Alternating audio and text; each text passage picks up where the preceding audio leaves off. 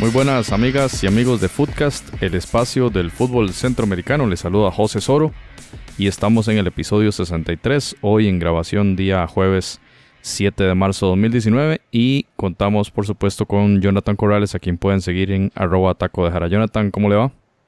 ¿Qué tal José? Y muy buenas a todos nuestros oyentes que nos acompañan en este episodio ya 63.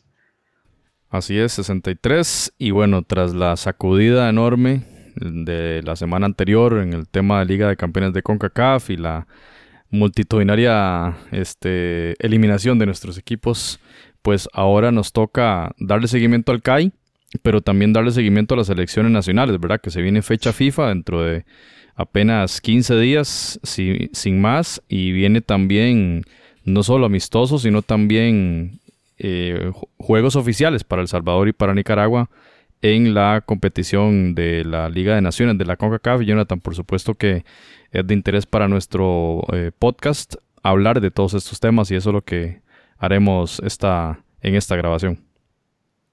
Así es. Yo diría, este episodio deberíamos llamarlo La Noche del CAI, pero si quiere, entramos ya con los temas.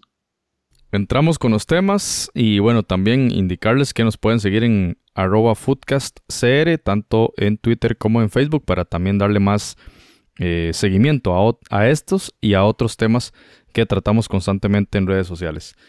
Eh, Jonathan, empezamos entonces en el tema de selecciones, ¿verdad? Em, como ya lo mencionamos, muy importante saber que en este año es un año de Copa Oro, la competición más importante a nivel de selecciones de nuestra confederación, que se disputará, como ya ustedes saben, desde el 15 de junio en, varias, en varios países, entre ellos Costa Rica, ahora que tendrá un partido, eh, el partido de ese grupo de Costa Rica, dos de los juegos se disputarán en el Estadio Nacional de Costa Rica y pues el resto de la competición se realizará en Estados Unidos, pero eso como referencia y también la eh, Liga de Naciones de la CONCACAF del segundo semestre, donde ya estableceremos las tres ligas, la A, la B y la C.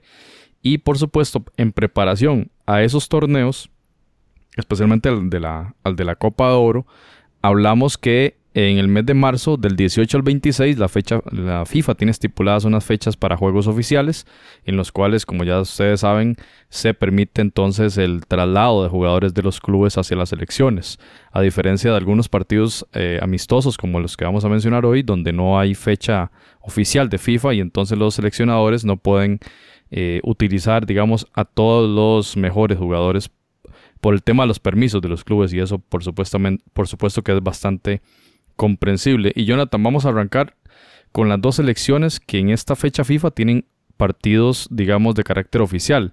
Se trata de la selecta y se trata de la selección de Nicaragua. Ahora ambas tienen la fecha de cierre, la cuarta jornada de la Liga de Naciones, fecha trascendental, pues eh, como ya veremos pronto, se encuentra en una posición nada halagüeña de cara a la eh, eventual clasificación o la eventual eliminación, ¿verdad? De la Copa Oro 2019. Empezamos con la selecta, que bueno, este día, el miércoles 6 de marzo, disputó un partido de carácter amistoso contra la selección de Guatemala. El partido se llevó a cabo en el Bank of California Stadium en Los Ángeles y el juego terminó eh, con un 3 a 1, Jonathan, un partido que bueno, en Guatemala que viene de nuevo tomando ritmo de competición internacional y la selecta que bueno, aquí se vio mucho mejor que el equipo de Chapín. Sí, una, un partido bastante interesante que se dio en Los Ángeles, yo diría pues un, un ambientazo, ¿verdad? Lo, lo, que estaba, lo que ocurrió en el estadio me parece una, una um, asistencia bastante buena y un dominio total de la selección del Salvador. En el segundo tiempo, tal vez en los primeros minutos de Guatemala intentó pues, volver al juego, ya tenía el marcador en contra 2 a 0, pero fue, fue insuficiente, fue efímero lo que, lo que intentó en la, segunda etapa y más bien El Salvador pudo perfectamente anotar un par de goles más. Partidazo, partidazo eh, excelente de Don Gerson Mayen, un jugador extraordinario realmente para el fútbol centroamericano. Ya hemos hablado de él muchas veces en este programa. Del Santa y también ya empezamos del Santa Tecla. Del Santa Tecla, exactamente, aunque pues Un jugador que, ha estado ligado también a la MLS en algunos momentos, jugador realmente sobrado para el fútbol centroamericano. Tiene pasta para, para, salir, Jonathan, tiene pasta, pero ¿qué, ¿qué, pasará con él, verdad? Sería interesante conocer a más profundidad de este tema, porque cuando lo veíamos el año pasado en la Liga de Campeones con el Santa Tecla, hizo locuras en la cancha. Sí, yo diría tal vez el, problema que tiene, bueno, ya estuvo, estuvo, ¿verdad? En la MLS un tiempo, no le, no le fue muy bien en ese momento. Em, también hay que ver que tal vez su, estado físico a veces no es lo que buscan algunos equipos, sobre todo en un fútbol como la MLS que es más físico.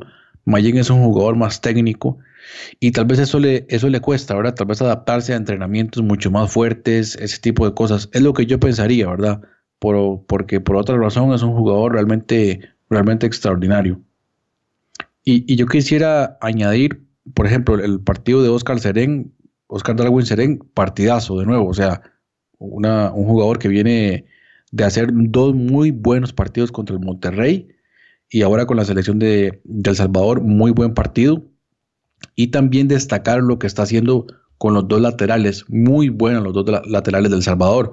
Uno es Brian Tamacas, que está jugando con el, con el Deportivo Luqueño, y, eh, y el otro, el otro eh, lateral, Jonathan, eh, Jonathan Jiménez, bastante bueno, ¿verdad?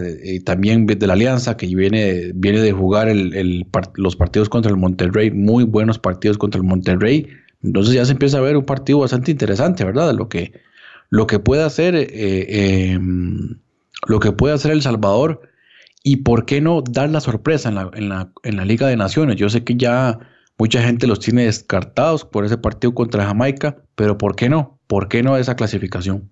Y ese partido contra Jamaica, Jonathan, sábado 23 de marzo, fecha trascendental Esperemos que el Cuscatlán, lo, lo, más seguro que así va a ser, un ambiente similar al que vivió Alianza ahora contra el Monterrey hace pocos días y, y creo que la selecta necesita ese ambiente para que la selección de El Salvador logre vencer a Jamaica, ojalá por, por una diferencia importante, ¿verdad? Porque el tema de goles también cuenta y cuenta bastante porque hay rivales eh, que tienen mucho, un gol averaje bastante positivo, una diferencia de goles muy positiva, que están arriba del Salvador y, y se requiere que El Salvador avance no solo en el tema de puntos, sino también en gol diferencia para ubicarse lo más alto posible en esa tabla de posiciones que ahorita vamos a, pasar a ver.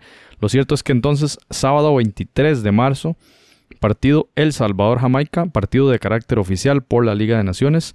Y que, bueno, eh, desde acá, desde Footcast, los mejores éxitos para la selección. Esperamos ver ese Cuscatlán repleto. Esperemos eso, ese, ambiente que, se vio con el Alianza también hace poco. Bueno, y tres días después de ese partido, Jonathan, eh, la selección del Salvador viajará hasta Washington, donde se enfrentará en un partido amistoso contra la selección de Perú. Será entonces el 26 de marzo a las 7 de la noche, hora de Centroamérica, y sin duda también un buen sparring para la selección salvadoreña, que bueno, creo yo que ha, ha tenido buenos, buenos fogueos y este contra Perú también lo será, ¿verdad? Y pasemos ahora a la selección de Nicaragua, los dirigidos por Henry Duarte, que han tenido quizá un rendimiento un poquito, bueno, sube y baja, ¿verdad? una victoria contra San Vicente de visita en el arranque de Liga Naciones en el mes de septiembre. En octubre derrotaron 6 a 0 a la selección de Anguila, ¿verdad? Ubicada en el puesto último de la FIFA. Pero luego, en el partido trascendental en casa contra Haití, recordando aquella, aquella famosa eh, fase previa de, de Copa Oro, ¿verdad? Este Haití más bien logró vencer a Nicaragua 0-2. No, no logró Nicaragua recordar aquella noche épica del 3-0. Aquí pierde en casa y además entonces deja puntos importantísimos porque le toca cerrar esta fase previa de Liga de Naciones en Barbados. Allí va a disputar el partido, pero pasemos primero a hablar un poquito en general del el partido que disputó el 3 de marzo. Hace pocos días jugó en la ciudad de eh, Villa Tunari, en el estadio bicentenario de esa ciudad, donde empató a dos con la selección de Bolivia. Bolivia está ubicada en el puesto 60 del ranking de la FIFA, Nicaragua está en el 128, un poquito para ubicar eh, a estas elecciones en última, la última actualización de este ranking que fue la del mes de febrero, ya está cerca de salir la del mes de marzo. Y pues Jonathan, indicar que, bueno, son selecciones que se han enfrentado en los últimos años Obviamente tiene que ver un tema político, ¿verdad? La cercanía entre el gobierno de Evo Morales con la de Daniel Ortega y por supuesto que Nicaragua no tiene mucha rosa internacional con otras elecciones, pero sí la ha tenido con esta selección boliviana. Y el partido Jonathan lo iba ganando 0-2 en la selección nicaragüense, un autogol de Saúl Torres al minuto 28 y al 37 gol de Armando Goufas, un jugador con doble nacionalidad griega y nicaragüense. Juega de hecho en el equipo Irodotos que disputa la segunda división de Nicaragua y creo yo que hay una, una gran esperanza nicaragüense allí con este jugador para ver si logran ganar en Barbados y también entonces eh, tener, digamos, un buen resultado y una buena ubicación en la tabla de posiciones. Eh, al minuto 39, Ramiro Vaca, del jugador de los Strongets, logró el 1-2 y al 59 un autogol de Josué Quijano, jugador del Real Estelí, eh, decretó el empate 2 a 2. Me parece, Jonathan, ¿cómo lo ves? un, un, buen empate ante una selección de Sudamérica. Sí, porque Nicaragua, como ya bien usted lo decía, no viene pasando un buen momento. Henry Duarte tiene mucha presión en este momento. Por supuesto que estar en Nicaragua, tal vez la prensa no se mete tanto con la selección nicaragüense, aunque sí, ¿verdad? Pero, pero no es como, como el deporte al cual se le mete más presión, ¿verdad? Eh, pues bueno, al menos un, un, resultado positivo y ahora a ver si puede eh, terminar la fase clasificatoria de la Liga de Naciones con un buen papel, ¿verdad? Muy probablemente no estaría clasificando según bueno, los cálculos que tenemos. Partido que ya usted le va a comentar, el partido que va a enfrentar contra Barbados, pero bueno, por lo menos que pueda cerrar con, una, con una buena participación. Y además de ese empate en Bolivia, había hay que indicar algo muy importante. Apenas cinco días antes, Jonathan se había enfrentado a la sub-23 de Guatemala en Managua y perdió Nicaragua 0-1 contra esa selección sub-23. Por supuesto que era una nota negativa para el equipo de Henry Duarte, que un poco se lava la cara con esa con ese 2 a 2. Sin duda, qué lástima que no lograron mantenerlo, ¿verdad? Pero bueno, ya es al menos un resultado eh, positivo en virtud del rival, en virtud de jugar eh, en calidad de visita. Y en calidad de visita también tendrá que jugar ese cierre, como lo menciona usted, en la Liga de Naciones. El día 24 de marzo, fecha importantísimo y si se quiere histórica para el fútbol de Nicaragua. Jugará entonces en el Waldy Turf, eh, un estadio en Bridgeton, la capital de Barbados donde, bueno, este equipo realmente ha tenido un paso negativo del equipo local. Había, había empatado en Guyana 2 a 2, pero ese partido la CONCACAF le dio el gane 3 a 0 a Guyana por alineación indebida de los dos jugadores del equipo de Barbados, como ya lo habíamos comentado anteriormente. Luego Barbados fue al Cuscatlán, donde fue blanqueado 3 a 0 por la selecta. Y el único juego que han disputado en casa esta selección es contra Islas Vírgenes el pasado 18 de noviembre. Ganó 3 a 0. Es la única referencia, pero bueno, un rival que obviamente Nicaragua es mucho más que Islas Vírgenes. Y bueno, es en cierta forma, hay mucha incertidumbre, ¿verdad? Por, por el rendimiento que podrán mostrar ambas selecciones. Pero Nicaragua tendrá que sacarle la cara y ojalá meter bastantes goles eh, por ese tema de la clasificación. Jonathan, en este momento Nicaragua antes de empezar esa fecha 4, recordemos que son más de 20 equipos en esta fase eliminatoria de la Liga de Naciones, Nicaragua se encuentra en el puesto 11 con 6 puntos y un más 6 en el gol diferencia.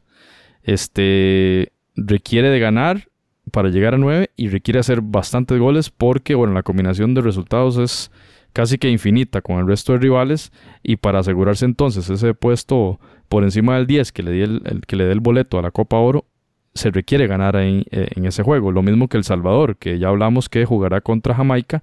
Sin duda que el rival más difícil quizá eh, entre estos dos juegos eh, de, contra rivales caribeños. Por supuesto que Jamaica es uno de los equipos más importantes del Caribe y la selecta la tiene bastante difícil.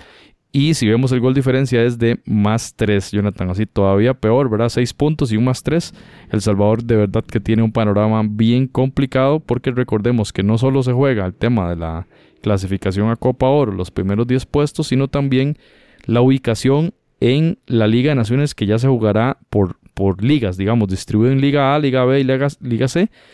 Y si quieren estar en la Liga A, bueno, la Liga ya está apartada para los de la hexagonal anterior pero la liga, la liga B tiene que quedar entre los 22 primeros lugares. Casi que están, digamos, definidos estas dos elecciones en la liga B y, y Guatemala es la que eh, disputaría la Liga de Naciones en la categoría C por el tema de la sanción. Pero entonces, en resumen, eh, se necesita que tanto El Salvador como Nicaragua ganen y ganen muy bien y ganen con bastante gol diferencia por eh, que está demasiado apretado, casi que hasta el puesto 14 los equipos tienen 6 puntos. Ahí se va a definir todo por gol diferencia, muy probablemente.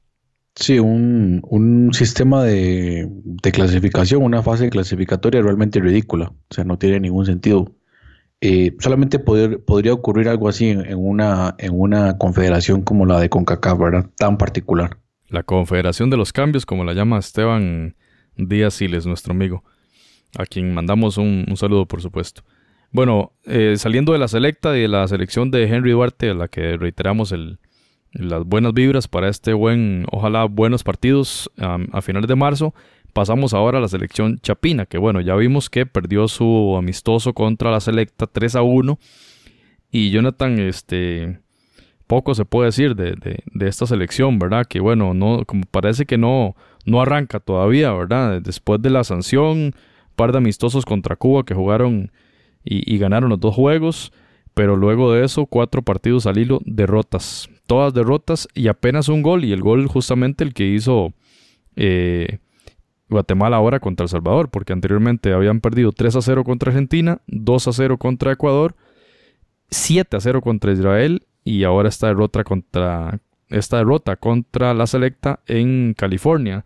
Cuatro derrotas al hilo que ponen en vilo la continuidad de Walter Clavería, el DT de Guatemala, que incluso se hablaba ahí en la, en la prensa, en, el periódico Prensa Libre en Guatemala, que que la federación estaría analizando la posibilidad de, la, eh, de que continuase Claverí como DT de Guatemala. Todavía no tenemos noticias de que haya algún cambio. Lo cierto es que Claverí indicaba en conferencia de prensa tras el partido que no sabe qué hacer con el fútbol de Guatemala. Así lo decía Jonathan. Tal vez un poquito analicemos esta frase porque el entrenador responsabiliza la baja intensidad que se tiene en la Liga Nacional, el bajo ritmo, que ya no sabe qué hacer para mejorar eh, el fútbol eh, de, este país, de esta selección, que no tiene jugadores en el extranjero, que mm, lo que él conversó, porque dice que estuvo en Londres y habló con The Champs, estuvo con Luis Enrique, estuvo con Parreira, y les habló de la, de la selección chapina y les dijo, ellos dijeron, bueno, no hay, no hay otra razón más que mejorar esa competición local. Es la, esa es la clave para que la selección de Guatemala logre mejorar. Jonathan, eh, entonces, si se quiere unas declaraciones fuertes, ¿verdad? Fuertes de un, de un entrenador, de una selección que habla un poquito en forma negativa sobre su liga y además del rendimiento de sus jugadores. Eh, una autocrítica, pero bastante clara y bastante contundente de Claverí. Sí, yo creo que hay que tener mucha paciencia porque, eh, como hemos visto, por ejemplo, la selección sub-20 de Guatemala, perdón, la sub-19, ¿verdad? En el último eh, torneo de CONCACAF tuvo una excelente participación. Entonces es un tema de tener un poco de paciencia estas nuevas generaciones que vienen trabajando ya con la oportunidad de competir en torneos internacionales, que era algo que definitivamente fue un retroceso para el fútbol chapín y sin embargo ya poco a poco empieza a retomar, ¿verdad? El camino. Por ejemplo, la participación del, del a mí me pareció, llamémoslo, aceptable. Por supuesto que no, no pueden salir, salir satisfechos, pero sí eh, creo que con la frente en alto de haber hecho un papel digno de la competición de, la Liga de Campeones.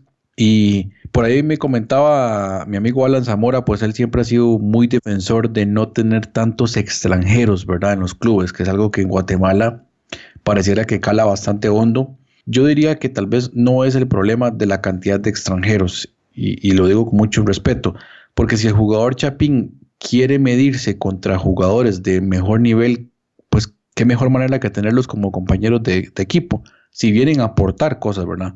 Ahora, si es un jugador que llega con un estatus muy alto y llega simplemente a pasear y no, y no dar el rendimiento adecuado, pues ahí sí, obviamente le está robando el puesto a un jugador guatemalteco que podría estarse desarrollando. Pero si, es un jugador que aporta, entonces ese muchacho que va ahí creciendo, que va buscando eh, eh, una carrera profesional en el fútbol, podría aprender bastante de él. Entonces, hay que tener paciencia, como decía, se viene trabajando en las ligas menores, ahí está la base.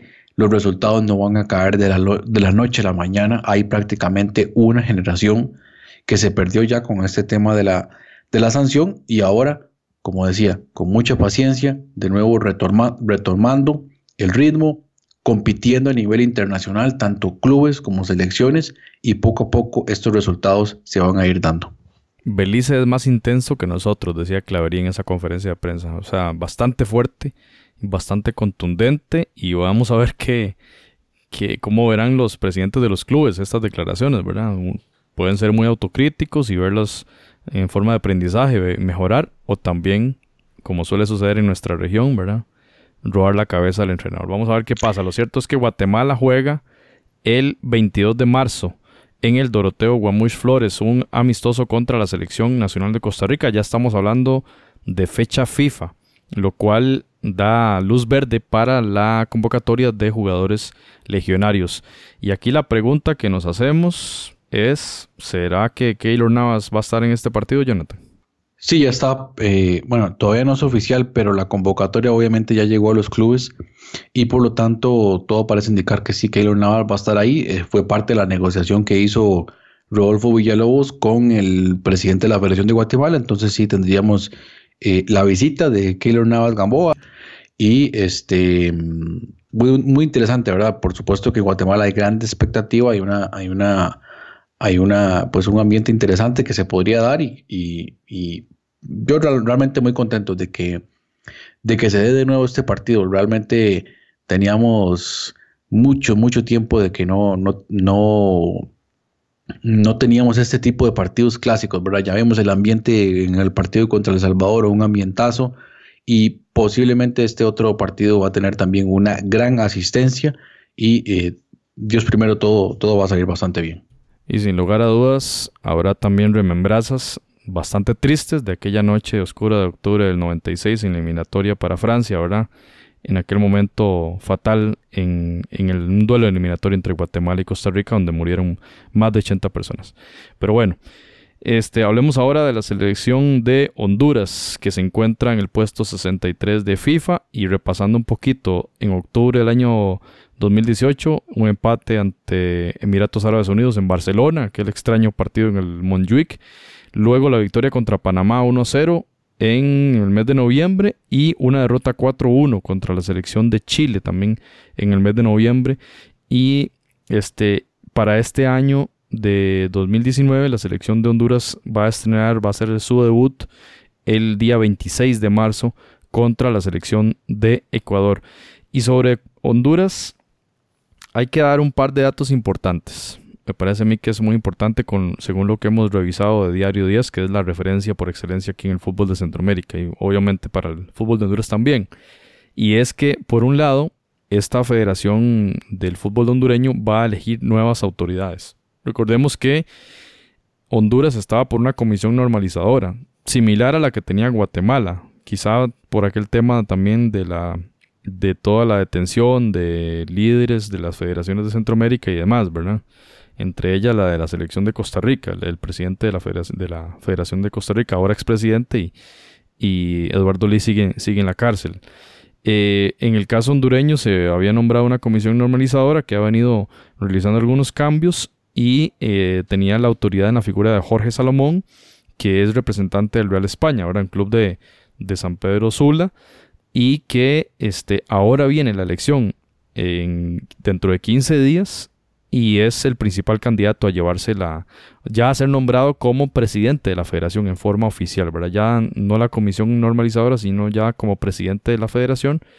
Y tenía un candidato a la par que es Gabriel Rubí, que además de exjugador y representante de Honduras Progreso es diputado de la República.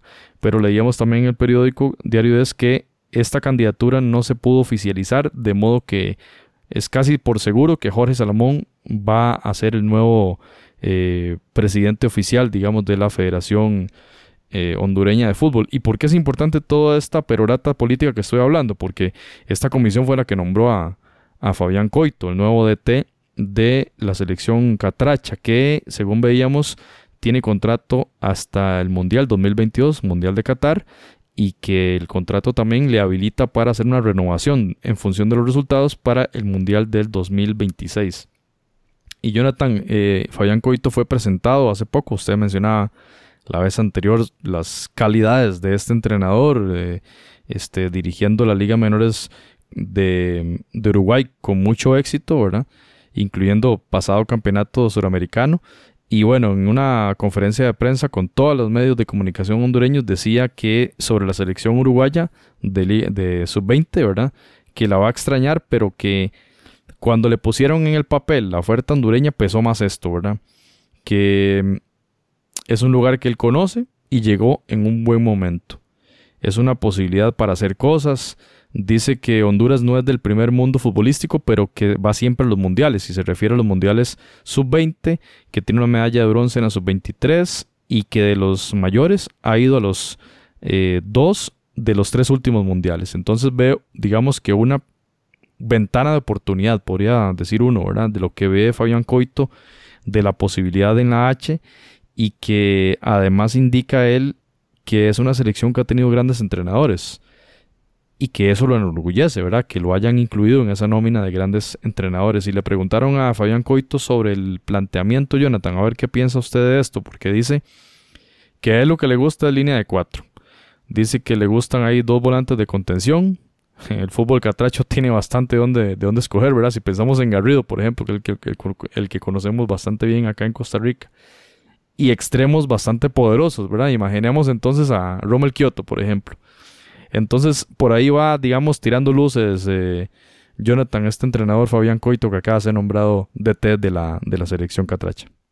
Sí, realmente, pues una buena contratación por parte de la Federación Catracha. Hay que ver cómo le va a ir. Por supuesto que es una persona que está muy familiarizada con el tema del desarrollo del jugador eh, en la parte juvenil y yo quisiera ver cómo le va a ir, ¿verdad? En la parte ya, en, como decimos, en las ligas mayores, porque no es lo mismo y tras de eso, pues Honduras es un país un poco complicado, los medios de comunicación y los jugadores muchas veces no tienen muy buena relación con los técnicos, entonces hay que ver cómo va a pesar el tema de la disciplina, la unión de grupo, la formación de un nuevo equipo, porque vienen nuevas figuras hacia la selección hondureña.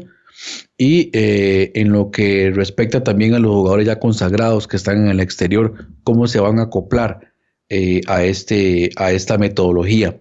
Y una persona con muchísima experiencia, como lo es este, el señor Coito, y eh, vamos a ver cómo, cómo, cómo va a resultar esta, este proyecto al, al uruguayo.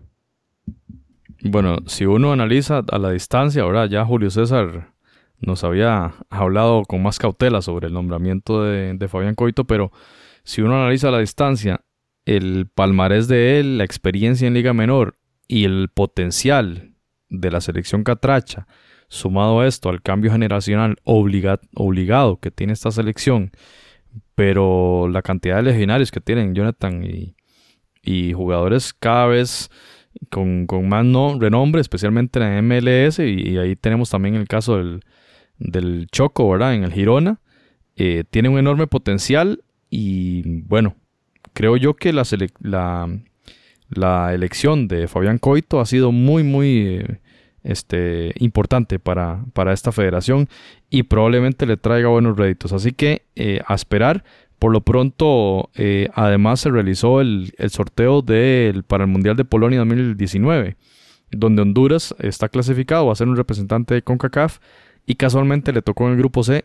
¿Con quién? Con la selección de Uruguay, la que dirigía Fabián Coito. Y vean, esas son las casualidades del, del mundo del fútbol realmente.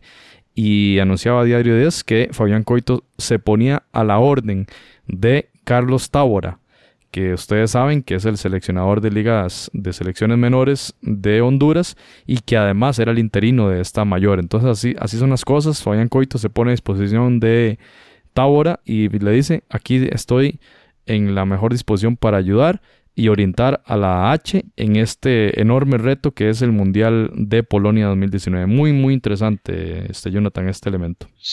Sí, y, tomar en cuenta el equipo que está formando, ¿verdad? Fabián Coito, porque le ha cambiado totalmente la estructura en, en Uruguay, por ejemplo lo que, lo que ha estado haciendo Coito o lo que hizo Coito con, junto, junto con el, el, maestro Tavares, cómo ha cambiado mucho del estilo de juego de Uruguay, porque estábamos muy acostumbrados a, escuchar esto, entre comillas, la garra charrúa, y el, famoso eh, defensor bastante, bastante fuerte, los delanteros, ¿verdad? Muy incisivos en ataque, pero ahora empezó a sacar una selección plasmada de mediocampistas de muchísima técnica, como es este señor Nicolás de la Cruz de, River Plate, el, mismo Federico Valverde que está jugando en el Real Madrid, Betancourt en la Juventus, y tiene también eh, eh, otros jugadores ahí en el Atlético de Madrid.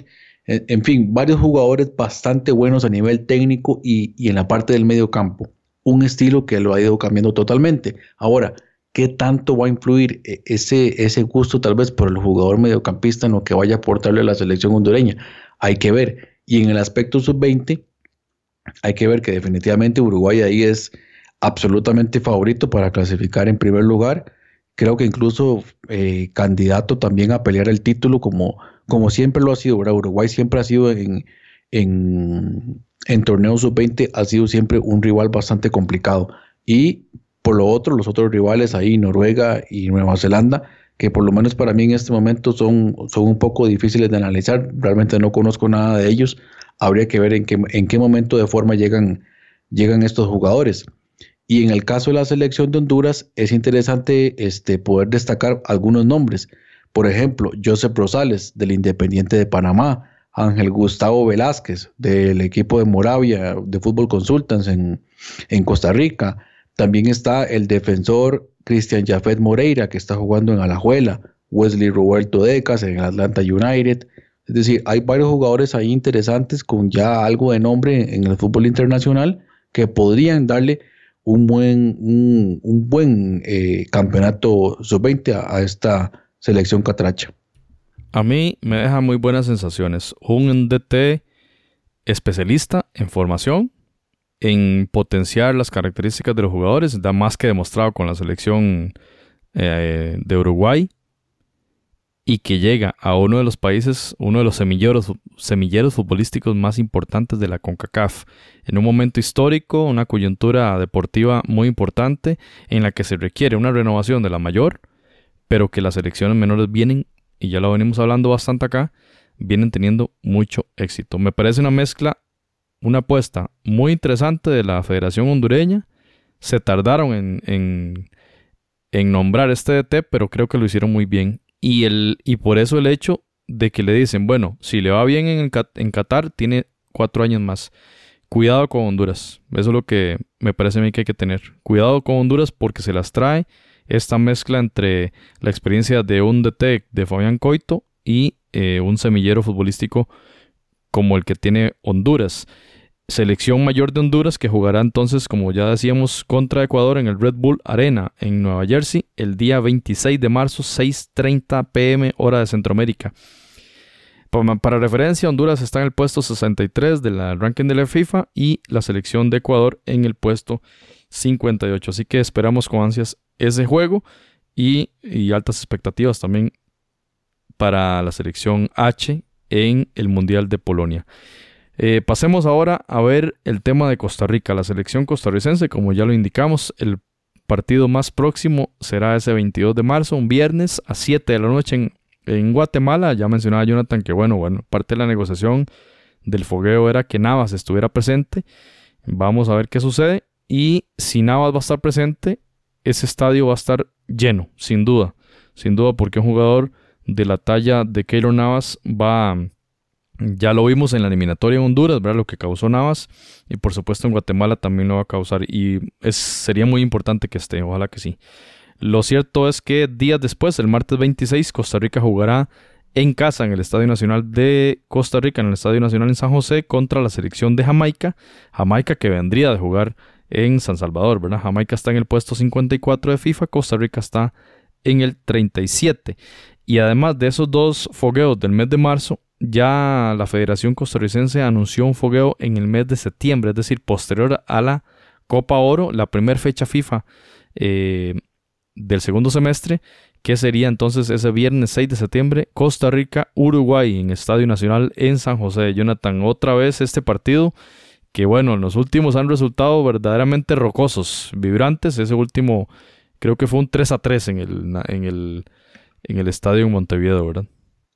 Sí, una selección muy renovada, ¿verdad? De la selección de Uruguay, como ya veníamos diciendo, el, cambio, ¿verdad? Total de mentalidad y estilo de juego, el estilo de juego de la, selección catracha. Entonces va a ser un partido, pues, bastante interesante y por lo cual, pues, ya faltan, ¿verdad? Todavía bastante tiempo. Bueno, y leíamos en La Nación que Gustavo Matosas ha estado haciendo un trabajo muy meticuloso. Eh, lo veíamos, o constantemente lo vemos en los partidos de primera división en Costa Rica, como eh, participa o se le ve en la grada de todos los, casi todos los juegos, realmente de las diferentes fechas en la primera división. Dice el periodista Daniel Jiménez de la Nación que ya Matosas fue a 13 recintos deportivos, 12 de primera y el Estadio Nacional. Es decir, ya fue a todos los estadios. Jonathan, a ver partidos, ha visto 25 encuentros de la primera división en Costa Rica a la altura de la fecha 13 los 12 clubes que ha visto han utilizado 301 jugadores. Ya ha visto él más Douglas Sequeira y Héctor Altamirano, es decir, el cuerpo técnico ya valoraron en vivo en el estadio a 301 jugadores. Lo veo como una buena señal, ¿verdad? Un, entrenador muy profesional que se ha dedicado a observar este, en vivo a los jugadores. Ya lo decía él, por más buena que sea una transmisión en televisión, no es lo mismo, porque usted en el estadio puede ver más allá de lo que ve en la pantalla, puede ver a los jugadores en toda la dimensión de la cancha, los movimientos, las diagonales, las marcas, esos movimientos sin balón que difícilmente se ven en la televisión. Sí, bueno, eh, pues yo, yo en esto sí a veces soy un poco más eh, recatado. Bueno, ya he visto otros entrenadores también visitando eh, los estadios, lo que habría que ver realmente es cuántos de los jugadores que él está, a, los cuales él está realizando scouting, realmente van a tener oportunidad para participar en la, eliminatoria. Todavía falta muchísimo y eso es una ventaja, digamos, para el seleccionador.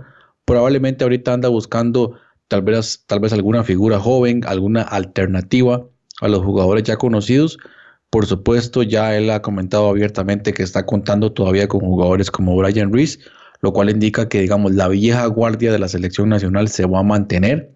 Incluso ya él lo dejó entrever también en la última conferencia de prensa.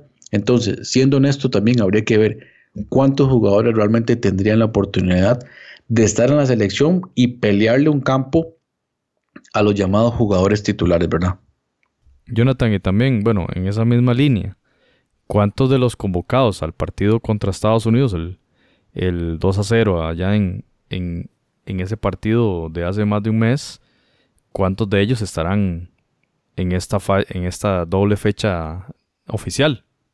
¿verdad? Muy pocos probablemente. Sí, si hablamos de que aquel momento se basaron para la convocatoria en, en, una serie de jugadores del campeonato nacional, incluyendo jugadores que, bueno, alguna gente dijo, pasó lo mismo que yo el Campbell, ¿verdad? Me, convocaron a jugadores que uno no veía nunca. Y por ejemplo en Cartaginés, eh, Ronaldo Araya. ¿Qué, volvió, ¿Qué pasó con ese jugador, por ejemplo? Ahí incluso la prensa le recriminaba al entrenador eh, cartaginés el por qué un jugador de esos fue convocado a la selección y no disputaba minutos en su equipo. Entonces la pregunta es, además de si los legionarios van a venir, es cuántos minutos o cuántos de ellos van a estar allí, ¿verdad? Para ver qué tantos aprendizajes tomamos de aquel juego de ese 2 a 0 en Estados Unidos que nos vimos bien en el primer tiempo y muy mal en el segundo. En resumen, la fecha FIFA de marzo para Costa Rica, Guatemala y Jamaica. Jonathan, así rápidamente, ¿cómo ves esos dos fogueos? Porque si lo vemos en general son fogueos en preparación para la Copa Oro. ¿Cómo, cómo lo ves? Sí, bueno, eh, creo que los rivales, digamos, todavía, y siendo muy cauteloso, ¿verdad? Tal vez rivales no muy, no, no muy de peso para la selección de Costa Rica en este momento. Va a depender la convocatoria de cuál va a ser el objetivo de esta. Eh, si va a convocar, por ejemplo, ya a jugadores con miras a la Copa de Oro o todavía va a continuar en este, en este tema de, probar gente. Y es lo que decíamos, ¿cuántos de los que convocó contra Estados Unidos van a repetir convocatoria? Probablemente pocos.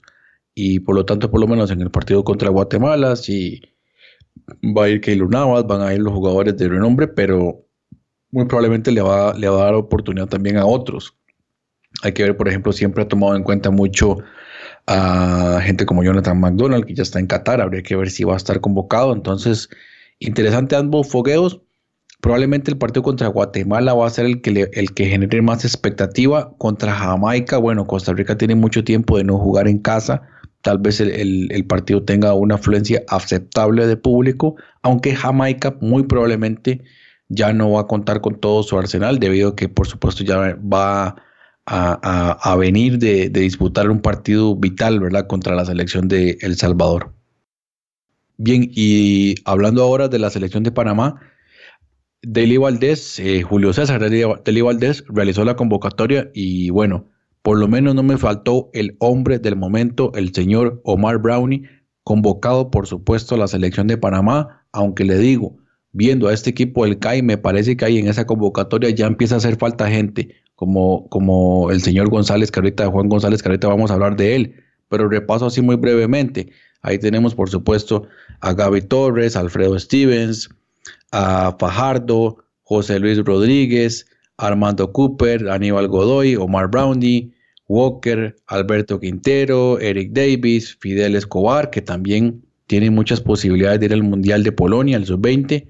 Ahí también está Vargas, Harold Cummins, Adolfo Machado, veteranazo, César Blackman, que es la sorpresa de esta convocatoria, eh, Michael Amir Murillo, un jugador bastante destacado con el New York Red Bulls, y por supuesto, ahí Luis Mejía y el otro portero Mosquera.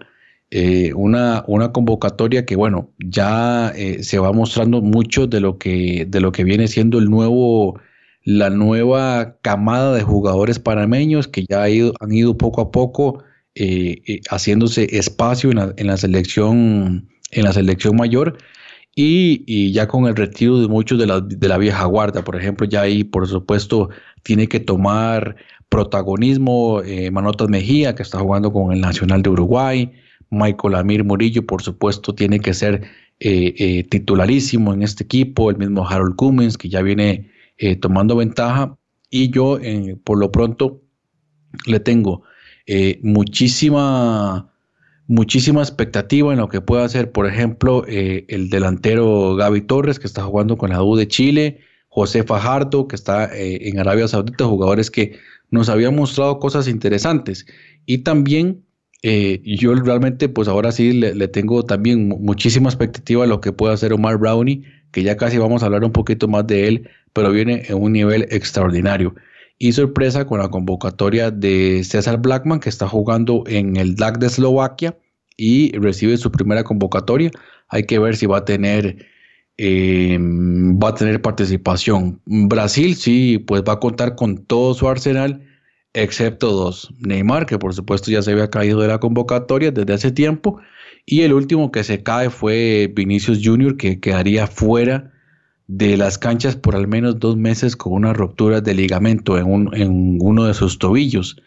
Pero dejando de lado estos dos jugadores, pues ahí vemos a gente como Richarlison, Artur, Gabriel Jesús, Roberto Firmino, Lucas Paquetá, que está jugando muy bien en, la, en el Milan, Felipe Coutinho, ahí está Casemiro, eh, Militao, que está jugando muy bien en el Porto también, eh, Allison, Ederson, dos porterazos, Danilo, Felipe Luis, Dani Alves, es, decir, una selección por supuesto cargada de estrellas como es de costumbre y eh, va a ser un partido muy interesante y vamos a ver si la selección de Panamá por supuesto puede dar la talla con este con este eh, rival tan complicado, tercero, ¿verdad? Tercero a nivel mundial la, la, selección canariña. Jonathan, ¿quién falta ahí de la convocatoria de Brasil? Es decir, ¿cuál estrella falta ahí? Neymar y, y, Vinicius Junior. Bueno, sí, pero por lesión. pero, pero por convocatoria. Porque Arthur, Arthur, Casemiro, bueno, todos los que se mencionó. Es como lo mejor que tiene Brasil, ¿verdad? O sea, la seriedad de, un, de una convocatoria, ¿verdad? Más allá del, del rival, porque muchas veces se habla, ¿verdad? Que en función del rival los jugadores se quitan y demás. Bueno, aquí es mucha, muchísima seriedad. El partido se llevará a cabo el 23 de marzo 11 de la mañana hora de Centroamérica, en el estadio Do Dragao, el estadio del Porto. Interesante eso, ¿verdad? Brasil viene con marca perfecta en los últimos cinco juegos. Venció 5 a 0 El Salvador, le ganó a Arabia Saudita 2 a 0, 0-1 Argentina, 1-0 Uruguay y le ganó a Camerún en noviembre. El último partido amistoso que disputó la verde amarela, que entonces el 23 de marzo se enfrentará a la selección canalera. Y bueno, un partido en Portugal muy interesante, ¿verdad? Bueno, eso tiene que ver con el tema de patrocinios y demás, cómo llevan a esta selección eh, brasileña a todo el mundo, porque bueno, es una selección que tiene demasiado arrastre y demasiado, eh, demasiada atención mediática. Y sobre Panamá, bueno, sí, comparto mucho lo de Omar Brown y la sensación, me parece a mí, de la liga de la Liga de Campeones de la CONCACAF, especialmente para nosotros en Centroamérica, conocer a este jugador desequilibrante en la media cancha que tiene unas características, bueno, no voy a compararlo con nadie, Jonathan, pero que fácilmente le llegan los contenciones y se los hace como, como un chicle, como decían antes por acá.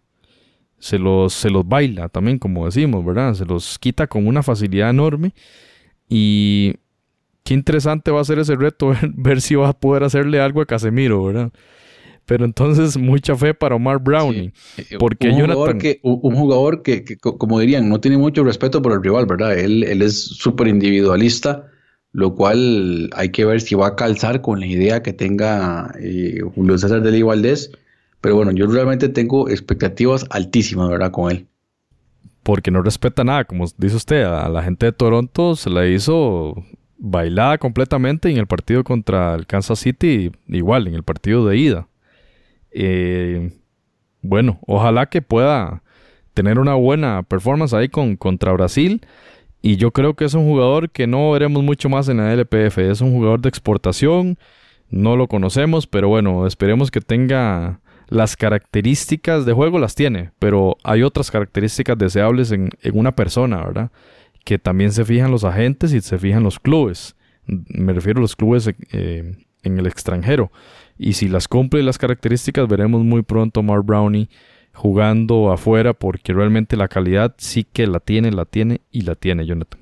José, y por lo pronto también recordarles a, nuestros oyentes que la selección de Panamá también va a disputar el, Mundial Sub-20 ahora en Polonia, que se va eh, a, jugar a partir del mes de mayo y en la cual le tocó un grupo, bueno, eh, durísimo, para no decir otra palabra, está Francia, que tiene que ser probablemente una de las selecciones favoritas, Malí, que normalmente cuando clasifica estos eventos lleva siempre equipos bastante fuertes y Arabia, Saudí. Entonces un grupo dificilísimo, aunque le cuento que Panamá lleva una selección eh, con bastante, bastante experiencia.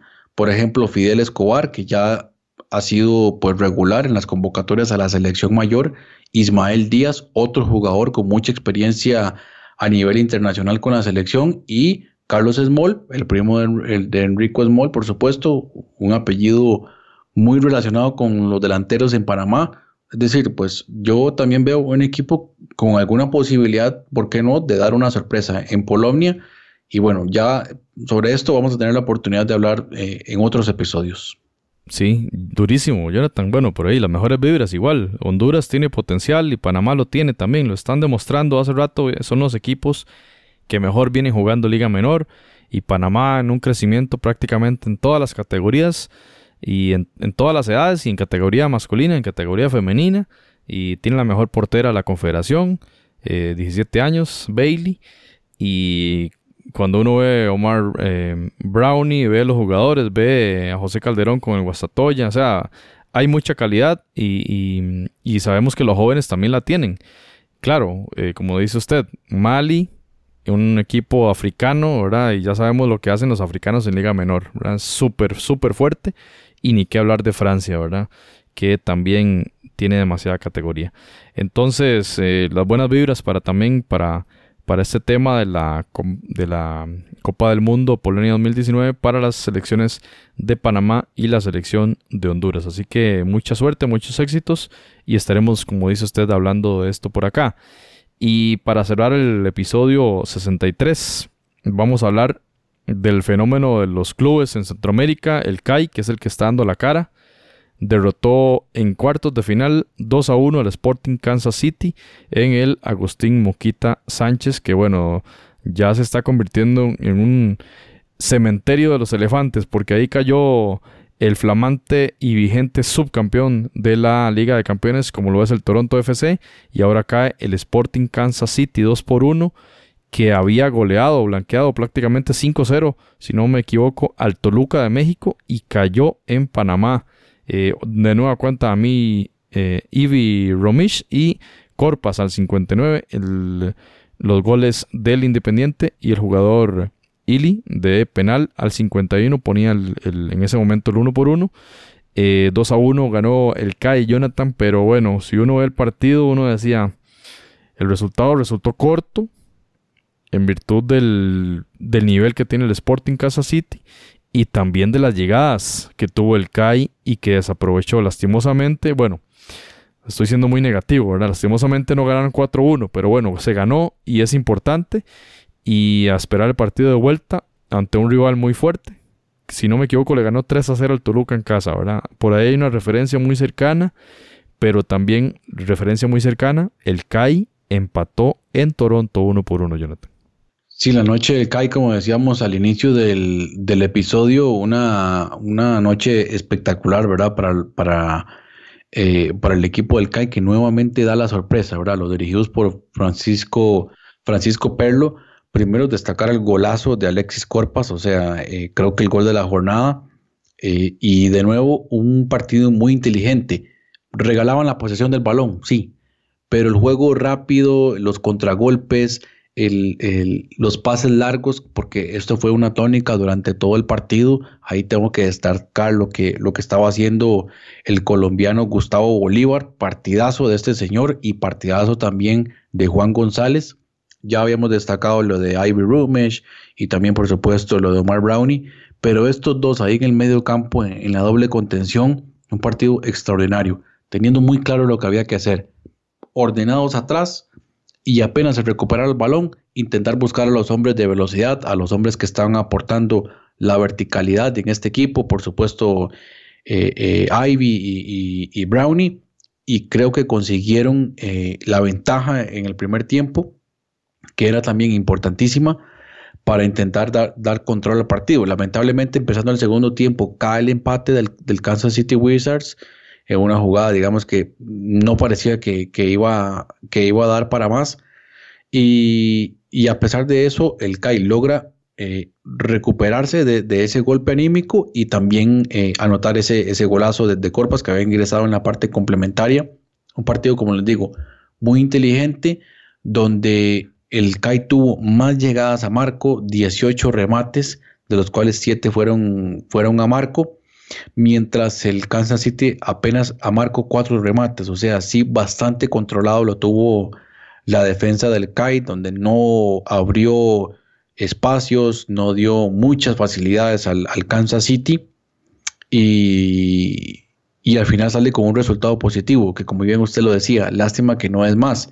Sin embargo, tomando en cuenta el estilo de juego que está implementando el CAI, la idea que tiene, me parece que el partido en la vuelta le queda perfecto, ¿verdad? De nuevo, manteniendo ese orden táctico e intentando buscar los contragolpes, las transiciones rápidas de defensa-ataque y con lo cual jugadores como Brown, Omar Brownie puedan sacar provecho de ello y ojalá poder conseguir al menos una anotación que le pueda dar, que le pueda dar ya un poquito de tranquilidad aunque como hemos visto ya en esta competición, eh, no se puede, por supuesto, dar el partido por terminado hasta que termine, ¿verdad? Como, como, como popularmente se dice, debido a que ya en otras ocasiones hemos visto como tal vez los equipos centroamericanos al final de los partidos eh, eh, se puedan caer, ¿verdad? Por el aspecto físico. Ojalá que este no sea el caso, pero por lo pronto, un partido, como decíamos, muy inteligente del, del CAI, entre comillas, inteligente, ¿verdad? Pero me refiero a, saber aprovechar sus virtudes y también teniendo muy en cuenta sus defectos. No era lógico que el equipo se fuera a abrir a jugar de tú a tú con, contra un equipo como el Kansas City, que tiene jugadores muy rápidos y que venían de golear a un equipo como el Toluca, cargado también de figuras a nivel, a nivel del continente americano y, sea, lo superó, pero barrido completamente el, Sporting Kansas City. Un excelente equipo, uno de los mejores equipos de la MLS, controlado totalmente por el CAI. Así que pues por lo pronto muchas expectativas para el CAI, creo que tiene eh, grandes posibilidades de avanzar, por supuesto, la ventaja es mínima, eh, pero es una, es una ventaja manejable tomando en cuenta el estilo de juego del CAI y que pueda sacar muchísimo provecho en ese partido de vuelta. Hablando de ese venezolano Francisco Perlo, del DT del CAI, que uno se pone a ver el rendimiento de ese equipo de local, o más bien la, no el rendimiento, sino la formación, ¿verdad? Em, como que hay una intuición de ir hacia el marco contrario, vamos al ataque, vamos tanto con jugada individual como con jugada colectiva. Por supuesto que Omar Brownie hace, hace mucha la, diferencia, pero bueno, contra el CAI fueron, perdón, contra el Toronto fueron eh, apabullantes, fueron una planadora realmente. Eh, creo que contra Sporting Kansas City no fue tanto así, ¿verdad? Lástima que desaprovecharon opciones, pero se le ve una vocación ofensiva al equipo. Y en la fase defensiva, como lo menciona usted, en Toronto hicieron un excelente trabajo. Un excelente trabajo y, jugando muy bien a la contra, llevando peligro constante. Por supuesto que bastante orgulloso de este, de este equipo panameño. Y el partido de vuelta se llevará a cabo en el Children's Mercy Park en Kansas el 14 de marzo, 7 de la noche, hora de Centroamérica. 8 eh, de la noche sería entonces la hora de Ciudad de Panamá. Entonces el Sporting Kansas City contra Independiente, partido con el cuchillo entre los dientes, de partido complicadísimo. El 1-0 eh, clasifica al Sporting, ¿verdad? Por ese gol de visita. Pero Independiente habrá que ver qué, qué, mm, eh, qué, estrategia va a utilizar, ¿verdad? Porque qué pasa si le hacen un gol temprano, tendrán que ir arriba porque ya estarían necesitados de un gol. Es una serie que está muy abierta y promete un partido realmente apasionante allá en Kansas. Y como repetimos, el partido anterior del Sporting Kansas City en casa fue el 3 a 0 contra un equipo de la Liga MX, así que no lo tiene nada fácil este equipo panameño, pero que sin duda, viendo la calidad que han tenido, eh, no dudamos que puedan hacer un, muy eh, buen juego. Y mm, nada, nada que decir sobre este equipo que realmente está representando muy bien al área de Centroamérica. Lo pusimos en nuestro Twitter, Jonathan, en FootKCR. El CAI tumbó al, subcampeón vigente en octavos de final de la Champions, le ganó al Toronto 4-0, empató 1-1 allá en Toronto y ahora le ganó al Sporting Kansas City 2-1 en casa. ¿Es el CAI el mejor equipo de Centroamérica en actualidad? Esa es la pregunta que tenemos hoy en el Twitter. Ahí la tendremos unas horas más. Y por supuesto que si ya no hay tiempo para responder a la encuesta, nos agradeceríamos mucho sus comentarios y los podemos analizar un poquito cuando veamos ese resultado del partido de vuelta, que esperemos que sea muy positivo para el CAI. Para mí, digamos, respondiendo a la pregunta en el Twitter, yo diría que el CAI no es el mejor equipo actualmente en el fútbol centroamericano, pero es el que está sacando la cara por todos. Aquí ya los nombres dejaron de importar porque no están. Y, el único es el Club Atlético Independiente de la, de la Chorrera, que sigue dando la sorpresa. De nuevo, la Liga Panameña dando de qué hablar en CONCACAF. Y, y rescato también, bueno, ya hemos hablado ampliamente de ellos, pero tanto Rumish, Nathaniel Ivy Belgravey como Omar Ezequiel Brownie Zúñiga, 24 años. Eh, este último nacido en Ciudad de Panamá y el otro en Arraiján, también en, Ciudad de Panamá, dos jugadores jóvenes, una edad pues interesante para, para ser tomado en cuenta en selecciones nacionales y por qué no también tener proyección en el fútbol internacional. Jugadores jóvenes que no veremos mucho en la LPF. Así es, porque estas son las oportunidades que los jugadores tienen que aprovechar.